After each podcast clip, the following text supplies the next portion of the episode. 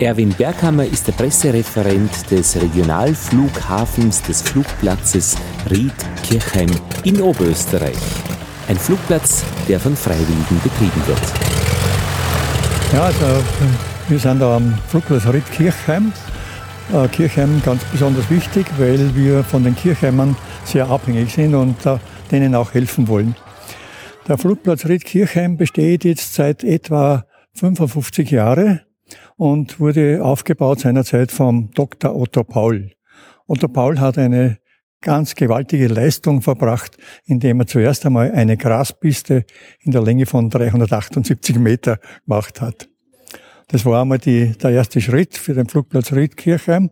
Und dann ist es weitergegangen äh, mit einer Pistenverlängerung im Jahr 72 und dann letztendlich auch Asphaltpiste und letztendlich zum, zur Ausbildung, zur Schulung. Und so sind, besteht der Club jetzt aus etwa 160 Mitglieder, die alle fliegen. Die alle fliegen, genau. ähm, und da, wie, von der Situation her, also wie soll man sich so einen Flugplatz vorstellen? Also für die, die das jetzt im Radio hören, die haben ja kein ja. Bild.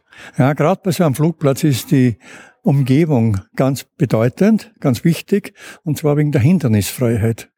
Es darf in einem gewissen Winkel vom Anflug und auch seitlich kein Hindernis sein. Und äh, das wird äh, auch ganz streng von der Austrokontrolle geprüft. Und wir werden ständig, jedes Jahr, kann man sagen, äh, überprüft, ob die Bäume nicht so hoch sind oder ob nicht irgendwo ein Hindernis hingebaut wurde. Und so ein Flugplatz besteht aus einer Landebahn. Was sonst ist da noch alles dabei eigentlich? Ja, die Landebahn ist natürlich das Wichtigste, wie schon erwähnt. Äh, aber es ist natürlich notwendig, auch die Flugzeuge zu haben. Und die Flugzeuge müssen wiederum in einem Hangar stehen. Und die Flugzeuge in Flugplatz Riedkirchheim sind in etwa zehn Segelflieger und acht Motorflieger. Und die unterzubringen ist gar nicht so einfach. Dann haben wir noch ähm, mittlerweile einen Tower. Ja, das ist der nächste Punkt, die Flugkontrolle, die zwar nicht äh, Kontrolle genannt werden darf, sondern es wird nur eine Überprüfung äh, der Tätigkeit oder der Bewegungen, die da stattfinden, wird vom Tower aus gemacht. Und dieser Tower ist, äh, äh, weiß ich nicht genau wie hoch, aber etwa äh, zwölf Meter hoch und von oben sieht man es besser. Wir werden uns dann noch hinauf bewegen. Und naja, das war's eigentlich ja, schon, oder? Eine Tankstelle, gibt's auch. Ja, natürlich. Benzin braucht der Flieger auch. Leider. Äh, und zwar sogar einen teuren Benzin, der versteuert ist so dass der Konsument keine Angst haben braucht. Das äh, Steuer zahlt der Privatpilot mehr als äh, so mancher Berufsflieger. Und gerade das Fliegen ist ja, äh, hängt sehr wesentlich vom Benzinpreis ab. Und der ist in der letzten Zeit Gott sei Dank wieder ein bisschen äh, weniger geworden. Na, dann machen wir am besten einfach mal einen Hangerrundgang. Ah, ja? ja, also wir sind gerade bei unserem Rennpferd, der, der Bonanza, die Instrumentenflug ausgerüstet ist und Instrumentenflug fähig ist, wo man auch äh, Blindflug, den sogenannten Blindflug machen kann. Dazu ist natürlich auch wiederum die entsprechende Ausbildung notwendig. Diese Ausbildung wird aber auch in Kirchheim gemacht. Der nächste Flieger ist die Katana.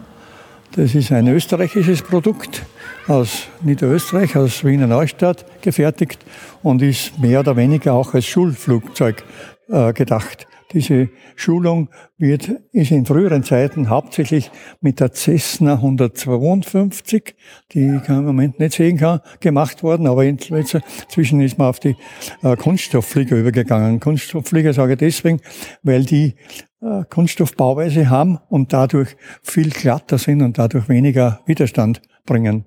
Die früheren Cessnas, die amerikanischen, die sind ja genietet. Und ein bisschen, äh, also praktisch, das sind jetzt Segelflieger, Motorflieger, eigentlich so eine richtige Garage. Das haben wir überall nur bei den Motorflieger. Diamond Star heißt die, ist von der gleichen Firma wie der Katana, auch aus Wiener Neustadt.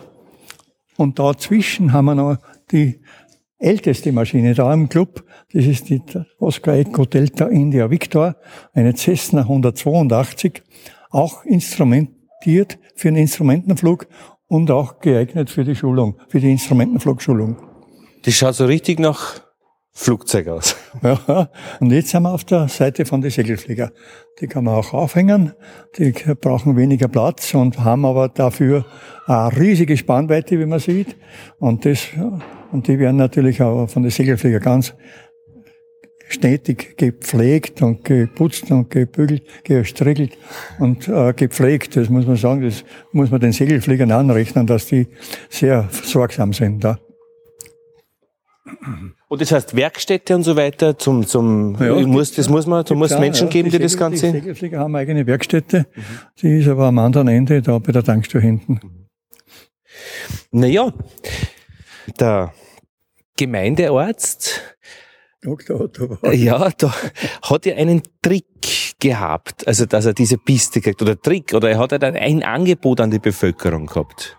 Ja, der Dr. Otto Paul war ja der Urgründer des Flugplatzes Kirchheim und ist selber geflogen und hat halt äh, mit Sehnsucht äh, einen Platz gesucht, wo er in Ried oder in Kirchheim fliegen kann. Und äh, das Ganze war natürlich dort schon genauso ein finanzielles Problem. Und das hat er so gelöst, dass er seine Kunden, seine Patienten und seine, um die ganze Umgebung halt dazu eingeladen hat, mitzuzahlen. Und zwar hat er mit dem Trick äh, Geld gekriegt, dass er sagt hat, ich verrechne künftig hin gar nichts, du bist lebenslänglich ärztlich versorgt, wenn du da beim Flughafen, Flugplatz mitmachst. Und warum ist er überhaupt auf die Idee gekommen, dass er fliegt? Weiß man das? Ja, das weiß ich, das kann ich nicht so genau sagen, aber er ist ja Militärflieger gewesen, glaube ich. Und da, daher dürfte er draufgekommen sein und das dürfte ihn eigentlich veranlasst haben, äh, da in Wippenham, also da in Wippenham hat, ist er seine Station, äh, sich äh, der Fliegerei zu widmen. Und welche Menschen sind es heute, die sich da mit der Fliegerei beschäftigen? Naja, die Piloten, die haben auch, die da jetzt bei uns fliegen, sind in etwa im Umkreis von 50 bis 60 Kilometer. Also es sind Salzburger, die da bei uns fliegen und äh, sind quer durch die ganze Zielgruppe äh, von einfachen Arbeiter bis zum Akademiker. Fliegt alles. Und was vereinen Sie? Was zeichnet Sie aus? Das ist eine gute Frage, weil gerade das Fliegen eine sehr wesentliche äh, Gemeinschaft beinhaltet, indem sie kollegial zusammen sind. Beim Segelfliegen geht es sowieso nur, dass äh, äh, einer alleine kann nie Segel fliegen. Da braucht man mindestens zwei Leute dazu, außer Piloten, außer Schlepppiloten, auch das Segelflugzeug zu transportieren, auf die Piste zu transportieren, dass er überhaupt fliegen kann. Und diese äh, Gemeinschaften sind in der Fliegerei ganz hoch geschrieben aber auch die Faszination natürlich am Fliegen selbst, schätze ich. Ja, die Faszination am Fliegen selbst, kann ich nur sagen, das muss, das muss man mal erleben, einmal mit einem Segelflieger über die Landschaft zu schweben und hinunterzuschauen, was da, wie da die Quadrate angeordnet sind, die Grundstücke, die einzelnen und wie schön das von oben ist, das kann man gar nicht beschreiben. Und wie war das bei dir? Wie bist du zur Fliegerei gekommen? Ja, ich bin zur Fliegerei gekommen, indem ich gesagt habe, ich habe eine Firma gegründet, die Firma Team 7. Äh, das war schon im Jahr 1970, dass ich verschiedene äh, Ziele angestrebt habe mit Messen und so weiter, Köln, Mailand, äh, Wien. Und da haben wir gesagt, es wäre ganz praktisch, fliegen zu können. Und so hat mir ein Freund dazu gebracht, auch ein Mitarbeiter von einem Kollegen, der Kurt Heinrich, äh, wir machen Ausbildung. Das hat es in Kirchheim noch nicht gegeben. Jetzt sind wir dann nach Wels gefahren und das Wochen später waren wir Flugschüler. Und so hat, hat sich die Fliegerei bei mir ergeben. Ich habe es aber dann weiter betrieben, weil ich gesagt habe, als Privatpilot ist es schwierig, Menschen mitzunehmen. Jetzt musste ich einen Berufspilotenschein machen und auch die Instrumentenflugberechtigung, die sogenannte Blindflugberechtigung. Und es ist auch dann noch weitergegangen. Die Flieger waren äh, meist zu klein. Jetzt bin ich dann bei der Airlink in Salzburg gelandet und wir haben eine Cessna 421, das ist eine achtsitzige Maschine äh, mit, mit Druckkabine und mit allen Instrumenten ausgerüstet. Mit der bin ich viel geflogen. Und da kommt jetzt der. Ah, der ist.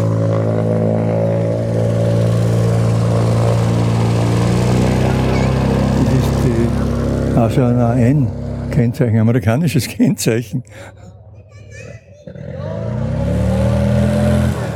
Aber das heißt, da kommen schon Leute zu diesem Platz in Kirchheim, die man nicht kennt. Ja, ja, ist selbstverständlich.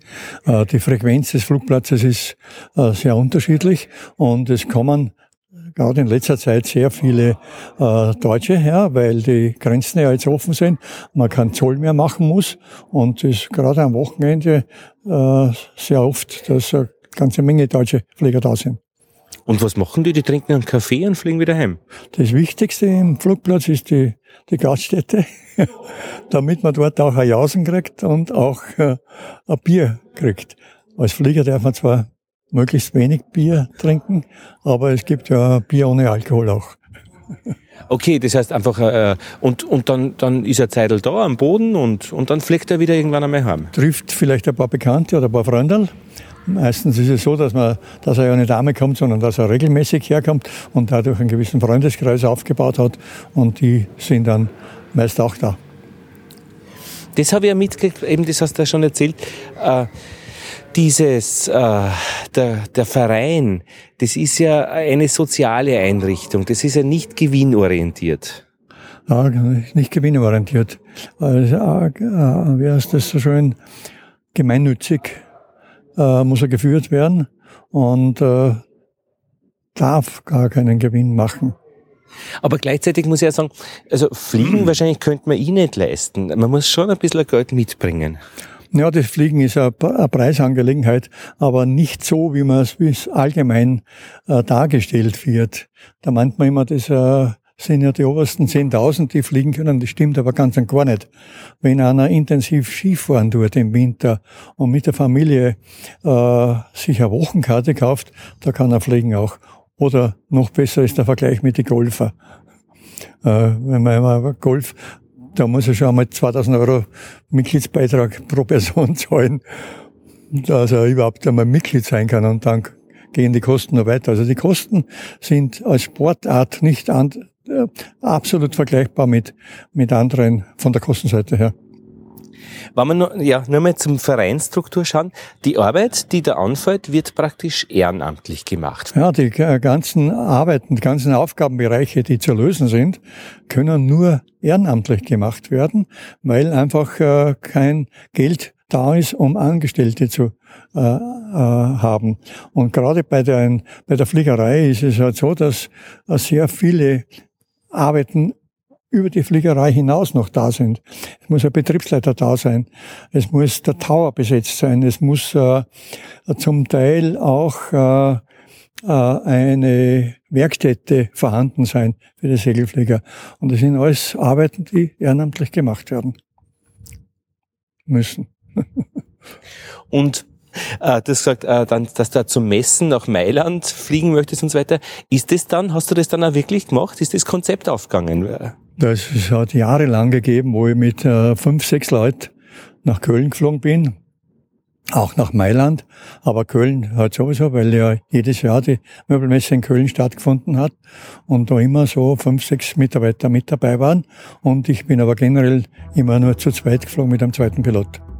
Aber das erklärt auch, warum oft Firmenchefs praktisch äh, so eine Lizenz haben, damit sie eben fliegen können, so wie ein anderer einen Führerschein hat. Balfinger ist ein Musterbeispiel dafür. Balfinger hat sich dann auch selber nur einen Jet gekauft. Das war natürlich das Optimale. ja, der, das Fliegen als äh, Faszination äh, kaum zu beschreiben. Und äh, da wird äh, auch der erste Alleinflug sehr bedeutend. Gerade in der, in der Schulung wird man, fliegt man immer zu zweit und der spannende Moment ist dann der erste Alleinflug. Und der erste Alleinflug ist meist mit einem kleinen Fest verbunden. Zumindest die Krawatte wird abgeschnitten, wenn er eine hat. Erwin Berghammer vom Regionalflugplatz Ried-Kirchheim in Oberösterreich. Nächste Woche in The Macher Report Petra Summerskutner. Da geht es ebenfalls ums Fliegen. Sie forscht an Vögeln in Südafrika.